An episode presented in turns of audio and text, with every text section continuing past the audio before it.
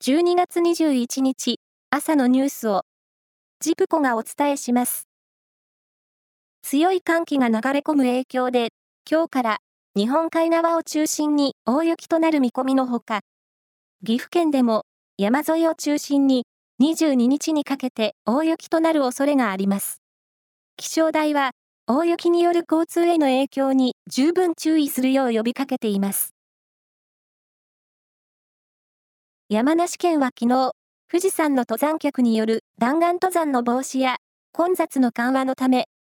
山梨県側の登山道、吉田ルートの5合目の登山口に、登山者を規制するゲートを設置すると明らかにしました。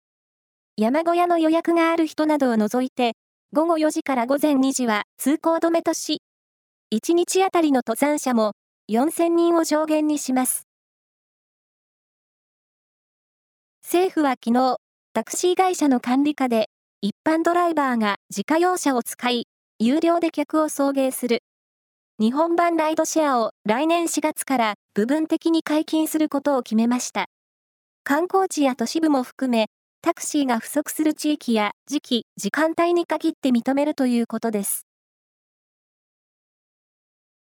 ダイハツ工業が車両の安全性などを確認する試験で不正をしていた問題をめぐり、国土交通省は大阪府池田市のダイハツ本社を今日立ち入り検査します。安全性能の基準に適合していると国土交通省が確認できるまで出荷を停止するよう指示していて、立ち入り検査などの結果を踏まえ、行政処分を出すかどうか検討します。陸上で今年最も活躍した選手に贈られるアスリート・オブ・ザ・イヤーに、世界選手権の女子やり投げで、日本選手として初めて金メダルを獲得した北口榛花選手が選ばれました。新人賞には、女子マラソンのパリオリンピック代表選考レースで優勝した鈴木優花選手など4人が選ばれています。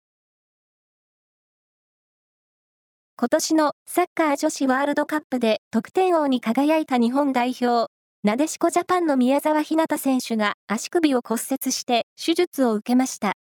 これは、宮沢選手が所属するイングランドスーパーリーグのマンチェスターユナイテッドが20日に発表したもので、来年2月に行われるパリオリンピックアジア最終予選への影響が懸念されます。以上です。